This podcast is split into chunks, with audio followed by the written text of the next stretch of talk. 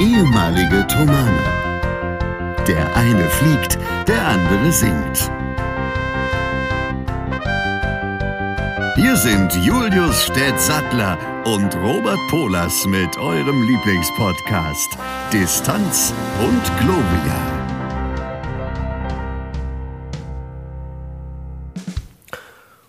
Damit herzlich willkommen zu Folge 137 von Distanz und Gloria, eurem Lieblingspodcast, gesendet aus Leipzig und aus Roswein.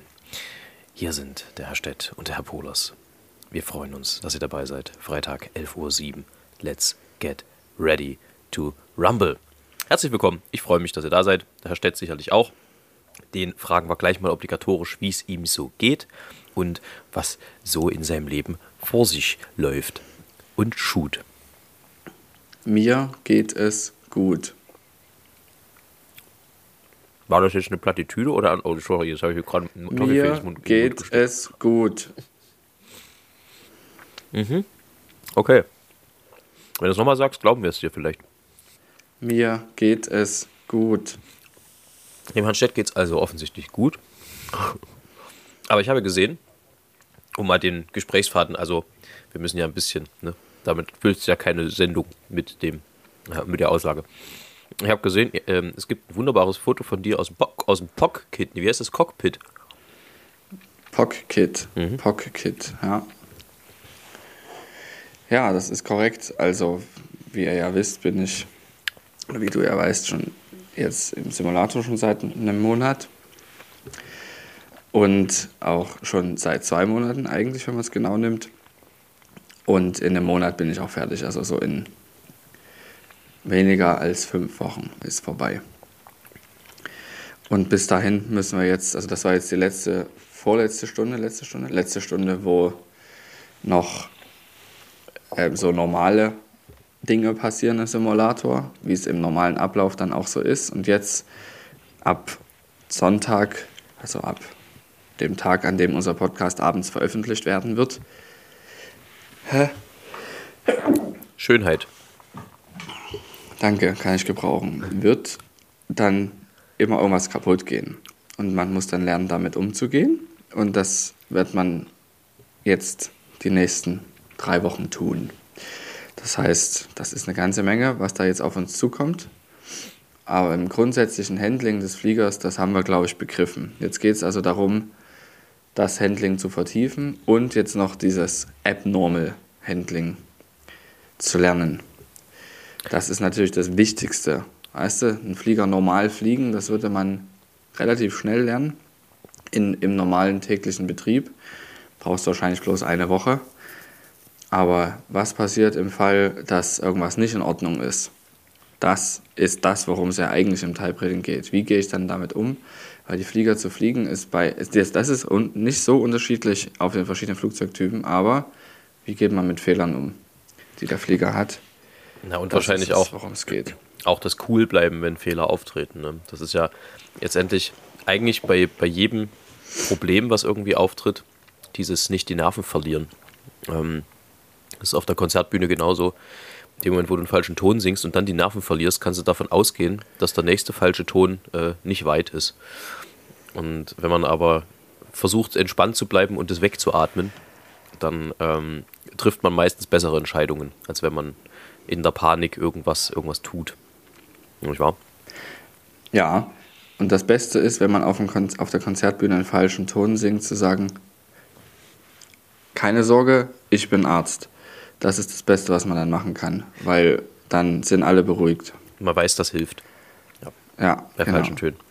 Herr Stett. Das ist wirklich so. Wir mhm. haben eine Begegnung der Woche.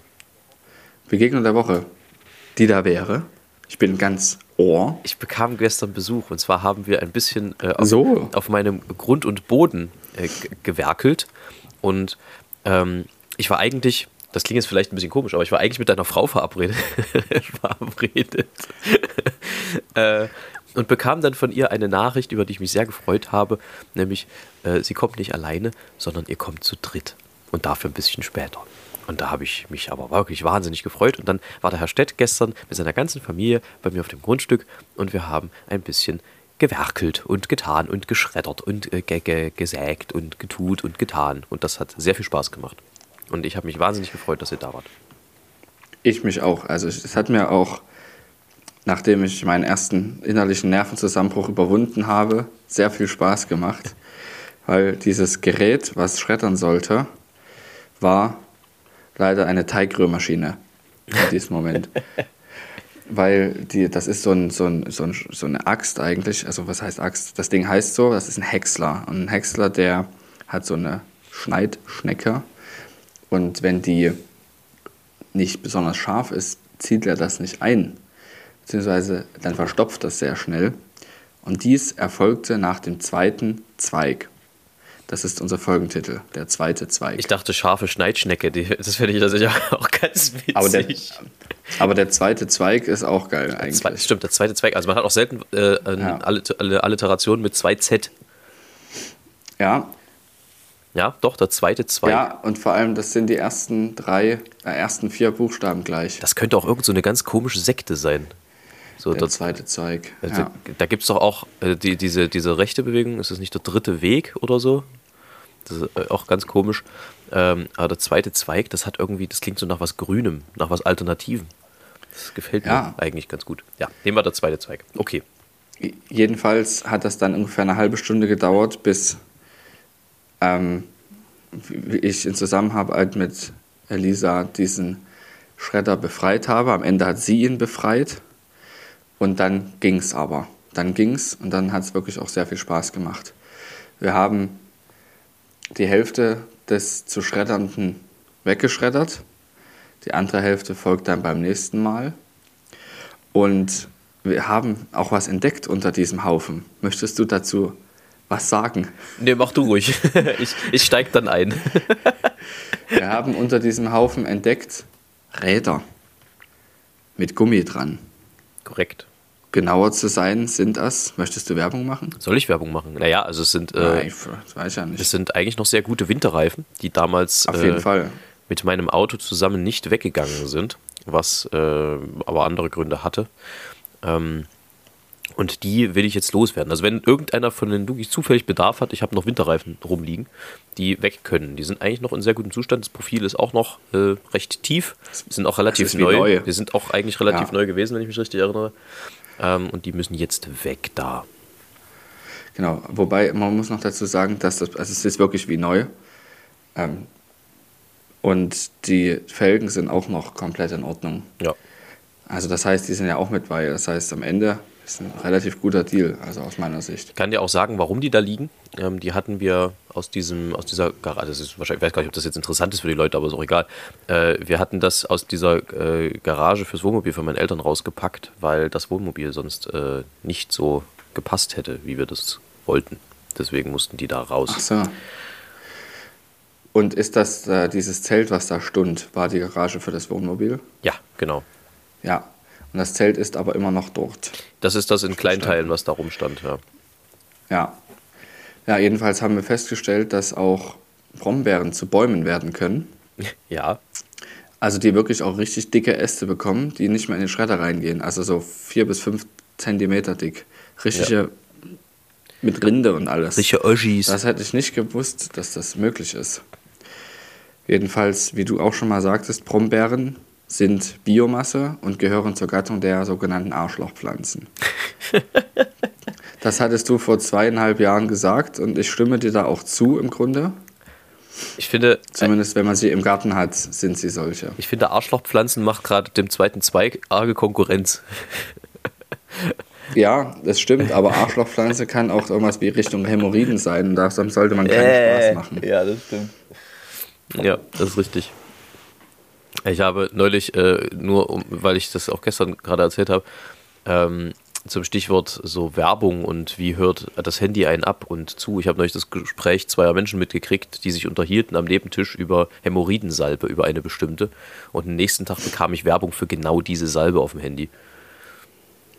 Das ist echt nicht in Ordnung. Nee, das ist, das ist eine Frechheit. Das ist, ist das. wirklich nicht in Ordnung. Aber wir haben auch, also wie gesagt, es ist so herrlich, was man so alles aufschnappt, wenn man ein bisschen Zeit hat und äh, seine Ohren öffnen kann und möchte, zum Beispiel auch in Zugabteilen, was Leute da erzählen. Und teilweise will man das auch gar nicht wissen, Ja. was da erzählt wird. Auch so dieser Fakt, dass man äh, ein übelst krasses Datenschutzkonzept in einem Unternehmen oder in einem Konzern hat und dann lässt man aber diese wichtig tuenden Manager in einem erste Klasse Ruheabteil telefonieren. Ja, Da kannst du den Datenschutz auch sparen und die Firmengeheimnisse. ja Dass ich das alles gehört habe schon. was da alles für Datenlecks auch entstehen wahrscheinlich. Ähm, Ich weiß nicht, aber ich finde es mittlerweile auch, auch irgendwie belustigend, wenn man dann einfach mal so nachfragt. Hast du das mal gemacht? Einfach wenn du, wenn du so. Einmal. Äh, Entschuldigung, ich habe jetzt noch nicht ganz mitgekriegt. Was war jetzt mit, äh, mit Oma Ilse? Äh, war die nun jetzt, Ja, genau. äh, war die nun schwanger noch mit 74 oder nicht? Also diese, diese Art Fragen dann einfach nochmal noch mal stellen, einfach we- der Verständnis wegen. Ne? Ich habe tatsächlich mal einer Person gesagt, dass es mir sehr leid tut, was ich da gehört habe. Also weil es mir wirklich leid tat. Da gab es irgendwie auch einen Trauerfall und da wurde eben darüber gesprochen und es hat mich eben sehr bewegt. Ja.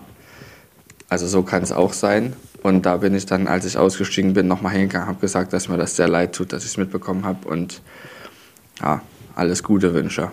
Weißt du? Schadet ja nicht, das zu machen. Ist Ist, natürlich eine Überwindung. anständig.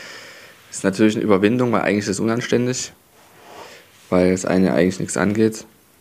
Aber trotzdem, ich denke, solche Sachen kann man schon mal machen. Total. Das reimt sich auch und was sich reimt, ist gut. Das wusste ja auch der Pumuckel. Zudem übrigens jetzt ein neuer Film erscheint. Es gibt einen neuen. Ja, kurze Sache noch zum Reimen. Was Ja. sich reimt, das neckt sich. Auch das. Ja. Ja. Ist ein neuer Pumuckl-Film entstanden. Genau. Und äh, was daran so spannend ist, ist, dass die offenbar mit künstlicher Intelligenz die Stimme, die Originalstimme von Hans Klarin äh, erzeugt haben. Und eigentlich ist das, soweit ich weiß, eine, also es ist keine bezahlte Werbung oder irgendwas, äh, das ist eigentlich eine RTL Plus Serie, die daraus werden soll. Und das ist quasi der erste Teil, wenn ich das richtig verstanden habe, der da jetzt im Kino kommt. Ähm, und du kannst als Rezipient oder Rezipientin äh, dann auswählen, ob du die Stimme des neuen Pumuckel, also der den jetzt spricht aktuell, haben möchtest, oder die alte Stimme von Hans Klarin. Hieß er Hans? Ich glaube, er hieß Hans, Hans Klarin. Ähm, was ich total interessant finde, aber was halt auch wieder diese Frage nach Datenschutz und künstlicher Intelligenz irgendwie öffnet. Weil irgendwie finde ich das auch schlecht, wenn Stimmen, die eigentlich verstimmt, äh, verstummt sind, dann äh, immer wieder rausgekramt werden können, weil es den. Also, es ist ein bisschen ähm, diese, diese ethische Diskussion, äh, sollte man Menschen über einen bestimmten Punkt hinaus auf, auf Biegen und Brechen am Leben halten, ähm, ohne dass ich mich da jetzt in die eine oder andere Richtung positioniere. Aber hier ist es auch, weil das Problem ist, der Platz im Business wird nicht äh, größer, wenn die Leute, die eigentlich schon weg sind, dann durch AI äh, ewig am Leben gehalten werden. Über das, was sie sowieso gemacht haben, hinaus. Also ich meine, es gibt ja Aufnahmen und es gibt die Folgen mit ihm. Ähm, ich finde, glaube ich, das für die Kinder ganz, ganz cool, aber so aus Künstlersicht gibt mir das schon ein bisschen zu denken und besorgt mich auch etwas, wenn ich ehrlich bin. Weil die Vorstellung auch zum Beispiel, also ich weiß es nicht, ob ich äh, also dann, dann so über die Maßen bekannt bin, dass das zur Debatte steht, aber ich weiß halt auch nicht, ob ich wollen würde, dass nach meinem Tod mit meiner Stimme da einfach irgendwie rumgespielt wird. Ja, das ist wirklich tatsächlich nicht ganz unkritische Ding, Sache. Ich habe jetzt gerade mal nachgeschlagen, heißt tatsächlich Hans Klarin Ja. und ist 2005 schon verstorben. ja. Und ich glaube, so lange gab es auch keine Pumuckl-Folgen mehr, also keine, keine richtig neuen, beziehungsweise, warte mal, wie war denn das? Ist ja auch egal. Also es tut jetzt nicht wirklich was zur Sache, aber ja, Hans Klarin hieß er. Und auch ikonische Stimme gehabt. Ja. Also, ich denke, dass das technisch unwahrscheinlich interessant ist und absolut bewundernswert, dass das machbar ist. Aber du hast schon recht, es ist, ähm, nicht, es ist sehr kritisch zu bewerten, weil es ja dann auch in, in der lebenden Form machbar ist. Heißt, es gibt ja so Dinge, Verträge, die man am Telefon schließen kann oder wenn man dann auch in der Lage ist, also ein Video zum Beispiel zu unterlegen mit einer realistischen Stimme, dann kann man da auch sehr schlecht beweisen, dass das nicht der Fall ist. Ja. Und ich denke, da ist zum Beispiel auch unsere Gesetzgebung, die kann nicht mit der Entwicklung der Technik mithalten. Das ist ein Problem an dieser Stelle. auch bei vielen anderen Sachen, was Internet betrifft und so. Ja, na klar, da kann man. Und da bin ich, bin ich wirklich sehr gespannt, wie das in Zukunft sein wird, was man sich da einfallen lassen wird. Da kann man wahnsinnig viel Schabernack auch mit treiben, also auch was, was Fälschung ja. und sowas angeht und Identitätsdiebstahl und sowas. Ähm, und es gibt ja auch einen Grund, warum die Hollywood-Schauspieler und die Hollywood-Autoren und Autorinnen jetzt zuletzt gestreikt haben, weil das eben für die auch ein Thema ist, völlig verständlicherweise. Ja, also ähm, man muss nur vielleicht an Carrie Fisher in Star Wars denken, die sie dann einfach im, in Episode, was war's, 9 mal kurz wiederbelebt haben, um sie dann richtig umzubringen, so nach dem Motto im, im Film, im Universum. Ähm, oder auch die De-Aging-Technologie, wo, wo Schauspieler einfach wieder jünger gemacht werden. Das öffnet natürlich dem ganzen der ganzen Maschinerie ungeahnte Möglichkeiten, äh, weil du dann wirklich auch Fanlieblinge im Prinzip äh, melken kannst, bis, bis das Pferd gar nicht mehr aufsteht, um mal mehrere Sprüche zusammenzukloppen. Also äh, das, das kann halt auch wirklich aus, aus kunstschaffender Sicht äh, ein großes, großes Problem werden. Oder wenn du halt der KI sagst, äh, keine Ahnung, schreib ein Stück im Stil von Robert Polos und dann kriegt die das einigermaßen anständig hin. Ja, das funktioniert ja mittlerweile heutzutage alles. Und das äh, ist schon was, was die Leute zu, zu Recht auch besorgt, die als, als Künstler da freischaffend unterwegs sind. Dennoch muss ich einschränkend sagen, glaube ich nicht, dass äh, die KI freie Kunst ersetzen wird. Weil dafür dann doch der KI das überraschende und, und unberechenbare Element fehlt, was der Mensch dann doch immer mal äh, noch hat. Also speziell dann, wenn er halt in einer bestimmten Sache besonders äh, begnadet ist. Also diese, diese Freiheit fehlt der KI halt irgendwie dann doch zum Glück noch, finde ich. Ja, das wird sich auch noch ändern, denke ich. Denkst du? Weiß ich nicht. Also die ja. Diskussion hatte ich schon mal mit einem Kollegen, der auch der Ansicht ist, dass die KI das lernen wird. Andererseits, wenn es gelernt ist, ist es wieder berechenbar. Und was berechenbar ist, widerspricht ja eigentlich dem eigentlichen Prinzip des Unberechenbaren. Ja, wir sind allerdings ja auch, alles, was wir machen, ist gelernt. Auf irgendeine Art und Weise. Und auch unser Unberechenbares und unsere Kreativität ist gelernt.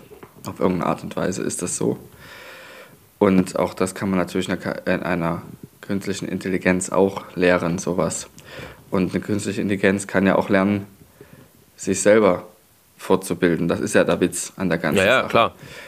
Und das, dem sind ja keine Grenzen gesetzt, technisch gesehen. Nicht mehr zumindest. Also das, oder es ist, wird irgendwann nicht mehr so sein, dass da Grenzen sind. Und ich denke bei sowas daran, dass schon unser Schultaschenrechner von vor 10, 20 Jahren konnte Zufallszahlen ausspucken. Auch das geht natürlich nach dem Algorithmus. Aber es ist nicht so, dass man sagen kann, jetzt kommt die Zufallszahl. Das kann man nicht vorhersagen. Das ist dann doch eine Zufallszahl. Auch wenn es nur eine 3 oder eine 4 oder eine 5 ist, also ein zufälliger Wurf, das konnte der. Und deshalb bin ich mir auch sicher, dass künstliche Intelligenz sowas kann aber auch können wird aber auf etwas spezielleren Sachen. Widerspricht dem das nicht, wenn du sagst, eine Zufallszahl bleibt eine Zufallszahl, die ist halt nicht berechenbar. Das bedeutet doch im mhm. Umkehrschluss auch, äh, wenn jemand quasi einen lichten Moment hat, einen genialen Moment, dann nimmt er eben nicht die schon vielleicht 200.000 Mal von ihm auch benutzte äh, Tonika an der Stelle, sondern er benutzt halt vielleicht eine Doppeldominante oder eine Mediante, die eben die KI an der Stelle nicht vorhersehen kann. Weißt du, was ich meine? Ja, also, richtig. also du, naja. das, das meine ich mit überraschendes Element. Die KI beruft sich ja immer auf Informationen und auch in ihrem Lernen beruft sie sich auf Informationen, die sie kriegt. Also die, die kann ja nur mit dem arbeiten, womit sie gefüttert wird. Und wenn sie, äh, wenn sie tausende Stücke von Bach äh, gehört hat, bedeutet das trotzdem, also es gibt ja da diese Experimente eben, wo sie haben die, eine Beethoven-Sinfonie fertig komponieren lassen und so, wo du zwar merkst, es ist ein bisschen, Erinnerst du dich damals an Jauchzit, ähm, ähm, wie heißt das gleich? Jauchzit dem Herrn, wo nicht klar war, ist es von Telemann oder Bach? Ja. Und man, man hatte das Gefühl, ja, es könnte Bach sein, aber um Bach zu sein, fehlt ihm ein bisschen dieses, dieses geniale, dieses überraschende Element. Ich glaube, das war auch der Grund, warum die Wissenschaft lange daran gezweifelt hat. Ich glaube, mittlerweile ist es relativ klar, dass es, äh, dass es äh, Bach gewesen sein kann. Ähm, aber, also, weißt du, das, und so ähnlich geht mir das bei der KI. Ich glaube, die KI wird Stücke schreiben können, wo du sagst, ja, es könnte Bach sein, aber es fehlt dann eben doch dieser, dieser Funken keine Ahnung, nennst transzendente Genialität, aber die, dieser Funken, äh, wo du sagst, das ist auf jeden Fall Bach, das ist so genial, das ergreift die Leute so krass und das weiß ich nicht, ob eine KI das wirklich auch mit Lernprozessen irgendwann abbilden kann. Da ist ja noch sehr viel mehr als nur Lernprozess dahinter, hinter sowas. Äh, Dinge, die wir auch nicht verstehen, aber es geht da quasi nicht nur darum, Dateneingabe, Datenausgabe, sondern auch, dass die Verarbeitung selbst neu strukturiert wird. Und das macht, machen die Systeme auch selber. Ja, aber das bedeutet. Die lassen sich dann eben auch Codes einfallen, die einem Programmierer nicht einfallen oder so. Und ich, was diese Überraschungssachen betrifft, denk einfach nur daran, dass so Fehler auch automatisch im System passieren, die nicht vorgesehen sind. Der Rechner stürzt ab, aus irgendeinem Grund, den nicht mal die Entwickler kennen. Und diese Fehler, die unvorhergesehen sind, die können natürlich auch ähm, gezielt verwendet werden. Ja? Aber auch und das, das ist, also das ist zum Beispiel eine Idee, das heißt, es ist auch da möglich. Aber, aber wenn, man, wenn man im Prinzip das Bild öffnet und sagt, alles ist möglich, dann ist ja auch wieder die Wahrscheinlichkeit, dass dann genau der Fehler genommen wird, den Bach auch genommen hätte, relativ gering eigentlich. Das ist korrekt. Und das ist ja auch so, wenn Bach ein bestimmtes Stück drei Wochen später geschrieben hätte, wäre es anders. Ja, auf jeden Fall. Und das ist der Witz. Und deshalb kann man das auch sozusagen, die Kreativität ist ja bei Menschen auch nicht programmierbar in dem Sinne ja. welcher Fehler wann auftritt oder welche Irregularität wann auftritt. Und das kann man natürlich auf, auf Maschinen auch übertragen. Ich bin allerdings natürlich technisch da nicht dahinter, wie das genau ist, aber ich halte es durchaus für möglich. Bin, Gut finde ich es nicht. Ich bin gespannt, was da die nächsten Jahrzehnte so bringen werden. Ja, gut finde ich das nicht. Definitiv nicht.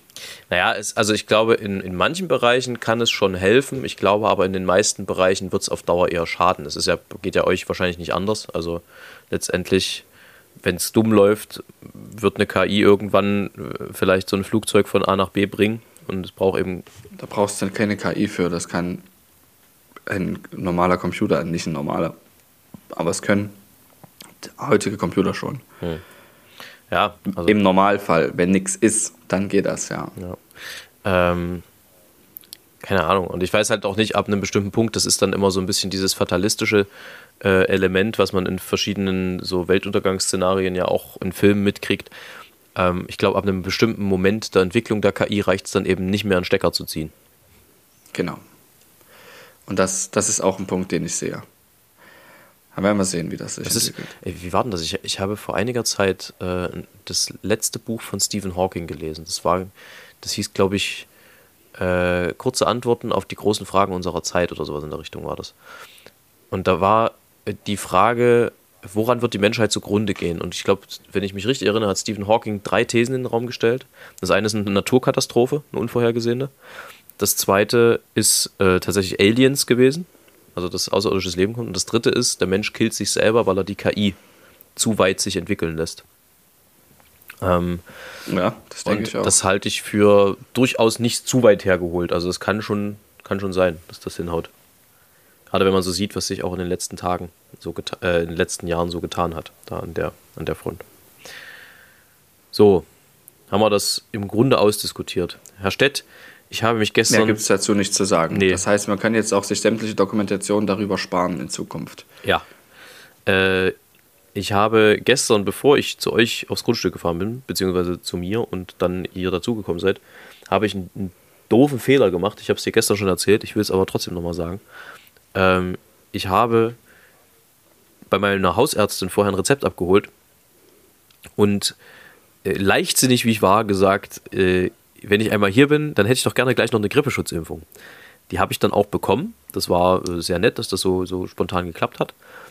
Aber äh, ich konnte dann gestern echt, ich habe ja gestern Abend dann noch Chorprobe gehabt, ich konnte meinen Arm kaum heben. Es war wirklich, äh, also das, was ja ein gutes Zeichen ist, weil das zeigt, das verteilt sich der Impfstoff. Aber, ähm, also äh, wenn ihr das macht, und ich empfehle es dringend, weil es grassiert gerade wahnsinnig, die Grippe und auch äh, Coroni, Moroni geht wieder rum. Ähm, wenn ihr euch eine Grippeschutzimpfung äh, holt, dann guckt, was ihr den Tag noch zu tun habt und den nächsten. Nur als Tipp. Und abseits davon geht es dir gut? Also, oder ist das wirklich nur der Arm? Oder? Nee, es ist nur der Arm im Moment, ja. Ansonsten äh, habe ich so, also es war lustig, weil ich wurde dann gestern gefragt, sind Sie gesund und munter äh, vor der Grippeschutzimpfung? Und ich, naja, also Gesund, ja. im Rahmen meiner Möglichkeiten, ja. Ähm, wir haben ja jetzt gerade, das wollte ich eigentlich auch noch erzählen, wir haben jetzt gerade unsere Educational Week mit Amakord beschlossen. Wir haben nämlich wahnsinnig viel äh, Kinderkonzerte und, und Jugendkonzerte und sowas gerade gemacht. Nämlich äh, angefangen mit dem Erlebniskonzert im Gewandhaus, wo wir nochmal unser Stück Nachts im Gewandhaus gespielt haben. Ähm, dann haben wir zwei Konzerte äh, Stadtland Lied gespielt, was auch ein Theaterstück ist, äh, aber ein bisschen älter schon und für eine andere noch eine etwas andere Zielgruppe. Das ist dann Grundschule eher. Äh, nach, Nachts im Gewandhaus ist eher so ab sechs. Ähm, wobei das ja auch Grundschule ist, ist ja egal. Auf jeden Fall für Kinder beides. Zwei verschiedene Stücke mit viel Singen und viel Spiel und viel Text vor allem. Ähm, dann hatten wir natürlich am, am, Mittwoch wieder unseren Lehrauftrag zu be be bewältigen, hätte ich fast gesagt, aber zu bespielen. Und am gestrigen Donnerstag haben wir dann früh um 10 im Mendelssohn-Saal im Gewandhaus noch unser normales Wegzeichenprogramm gemacht für die Klassen 10 bis 12. Ähm, und damit ist dann diese Woche auch beendet erstmal. Ähm, aber ich muss sagen, es ist so oft früh aufstehen gewesen. Ich kann mit absoluter Gewissheit sagen, dass ich äh, also auf jeden Fall eine Lehrerlaufbahn nicht ein ganzes Leben überlebt hätte. Ja, also es ist wirklich auch mit, so Respekt, mit Respekt zu bewerten, wenn Leute jeden Tag so früh raus müssen. Ja. Andererseits, wenn du unterschiedlich raus musst, so wie es bei uns gerade ist, es gibt Stunden, wo wir 13.30 Uhr bis 19 Uhr 40 oder bis um 20 Uhr unterwegs sind im Simulator. Oder dann gibt es wiederum Tage, wo wir von früh um 5 bis um 10 dort sind. Mhm. Und die sind teilweise bloß ein, zwei Tage entfernt, diese Zeiten. Ja. Oder es gibt auch mal vom einen auf den anderen Tag 14 Uhr Schluss und am nächsten Tag 5 Uhr wieder anfangen. Das ist hart. Sowas ist wirklich krass, weil du dann ja dich auf weder die eine noch die andere biologische ähm, Uhr verlassen kannst. Also sie gibt es da nicht, du bist einfach permanent müde. Das ist auch blöd und ich denke, da gibt es sehr, sehr viele ähm, Arbeiten, die so strukturiert sind. Alles, was Schichtsysteme sind, ist, ist so. Das ist bei mir dann auch später so. Und das finde ich auch heftig, wobei man dann zumindest ab und zu mal einen Tag hat, der in die eigene innere Uhr reinpasst. Ja, das stimmt. Aber Leute, die also immer gegen ihre innere Uhr arbeiten müssen, das finde ich schon hart.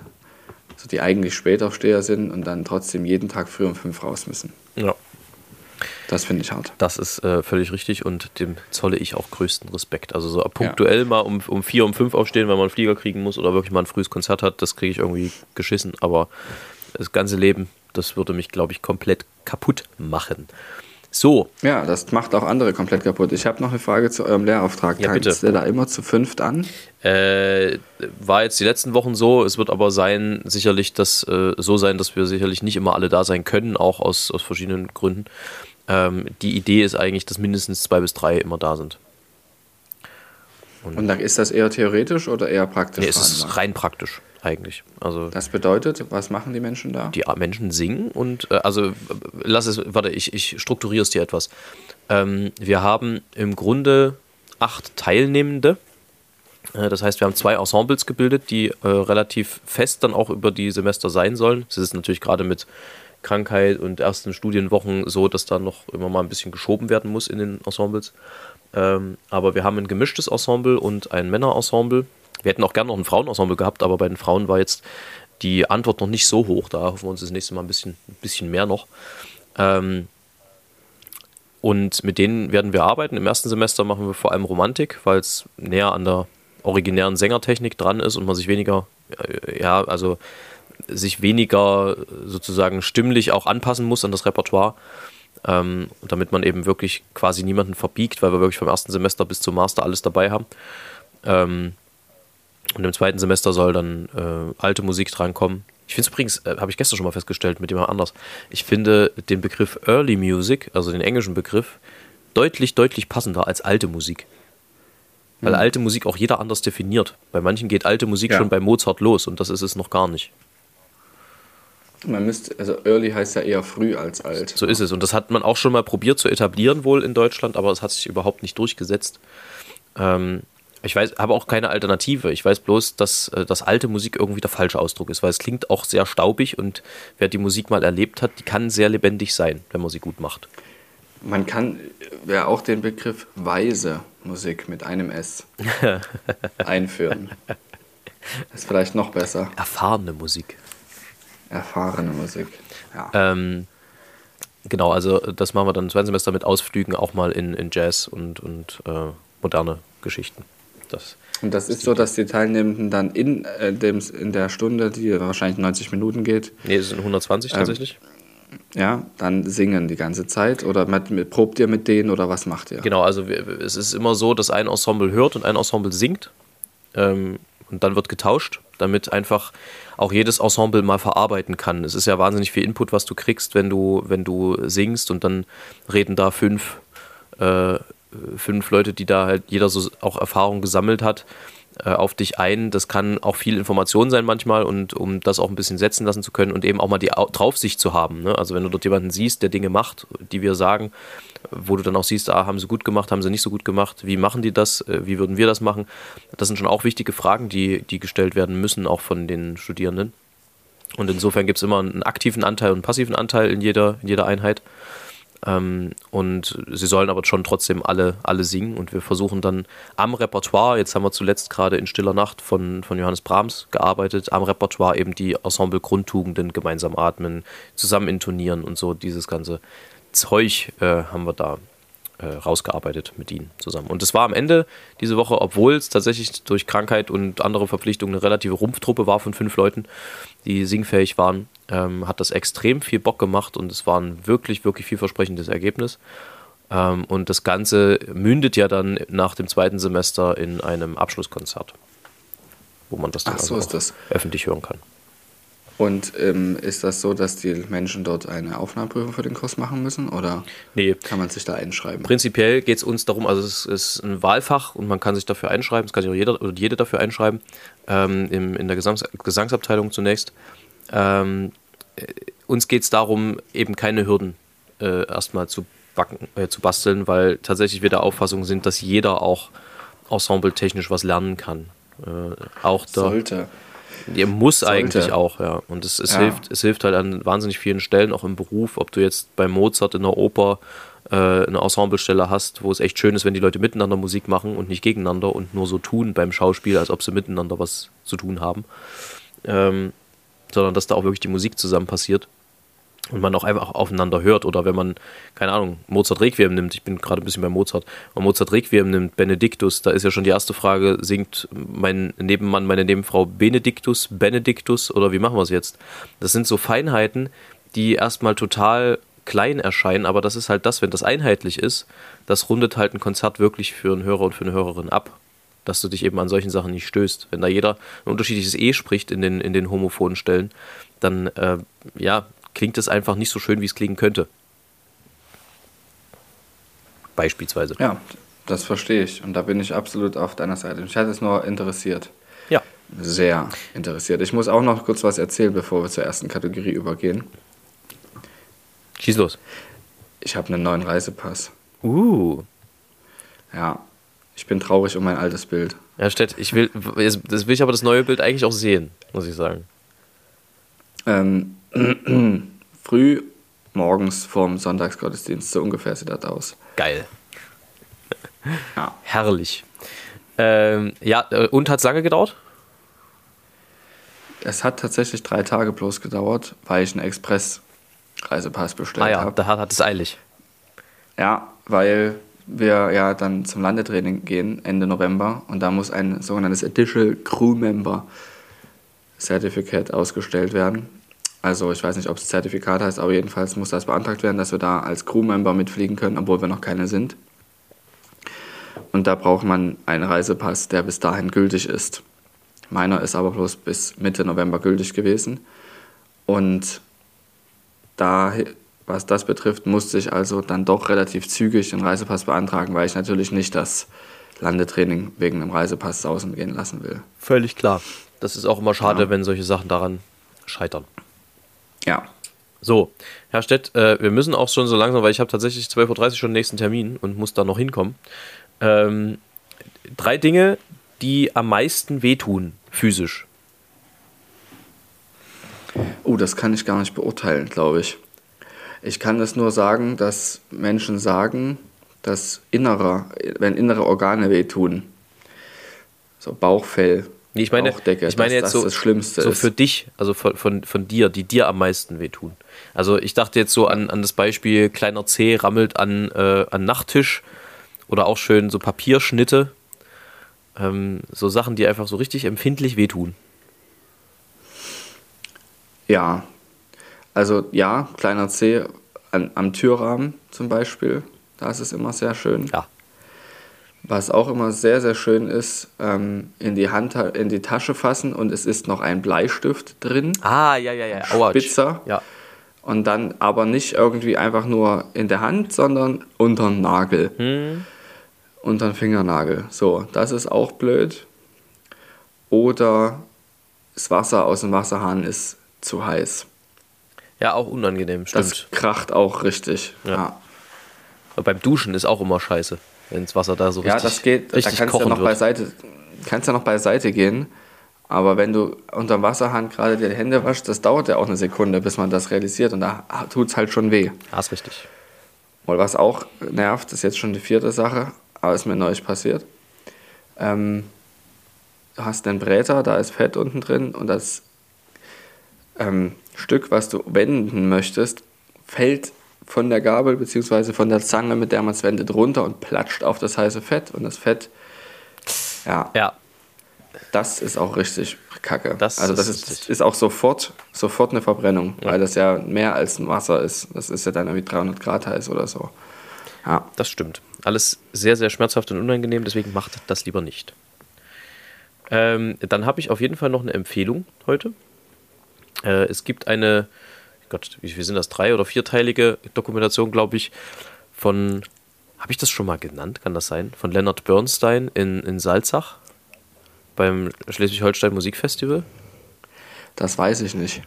Und wenn nicht, äh, und wenn, dann ist auch egal, weil es lohnt sich, das nochmal zu sagen. Äh, wo er mit den mit jungen Dirigentinnen und Dirigenten arbeitet in einem Kurs. Äh, und das ist, also äh, ich fand es sehr unterhaltsam. Einerseits schon alleine aufgrund seiner natürlichen Autorität und der war ja auch irgendwie ein Typ.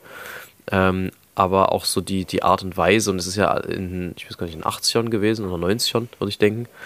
Ähm, kann man sich angucken, sehr, sehr lustig ähm, und auch sehr, sehr gut musikalisch und inhaltlich dringende Empfehlung. Okay, dann äh, würde ich sagen, beglückst du mal die Massen, während ich hier noch kurz den, den lyrischen äh, Erguss äh, raussuche aus meinem Telefon. Ich möchte nochmal ins Gedanken rufen, dass man, wer kennt sie nicht, nicht vergisst. Ist mir nämlich gestern auch wieder angezeigt worden.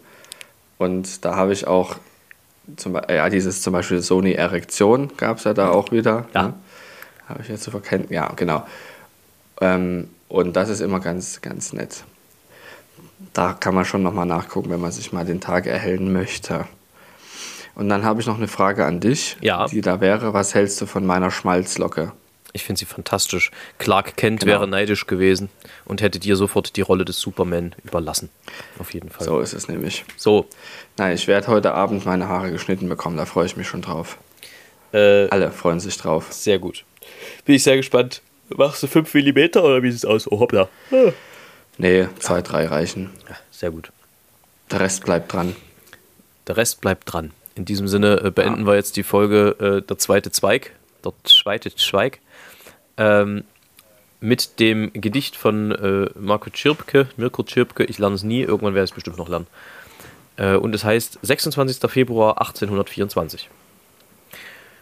Goethe sagt zu Eckermann, dass das Werk des Malers Roos ungemein zu schätzen sei, dieser nämlich male bloß Schafe, Kühe und no oh, nee, das machen wir so nicht. Ich komme noch mal rein. Also, ist ja furchtbar. 26. Februar 1824. Goethe sagt zu Eckermann, dass das Werk des Malers Roos ungemein zu schätzen sei, dieser nämlich male bloß Schafe, Kühe noch und Ziegen würden ihm besonders liegen. Und er sei darin so gut, weil er ihre Psyche kennt, weil er, wenn es blökt und mut, ein Talent sein eigen nennt.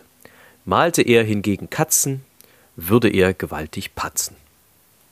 In diesem Sinne, Spitze. whiter so.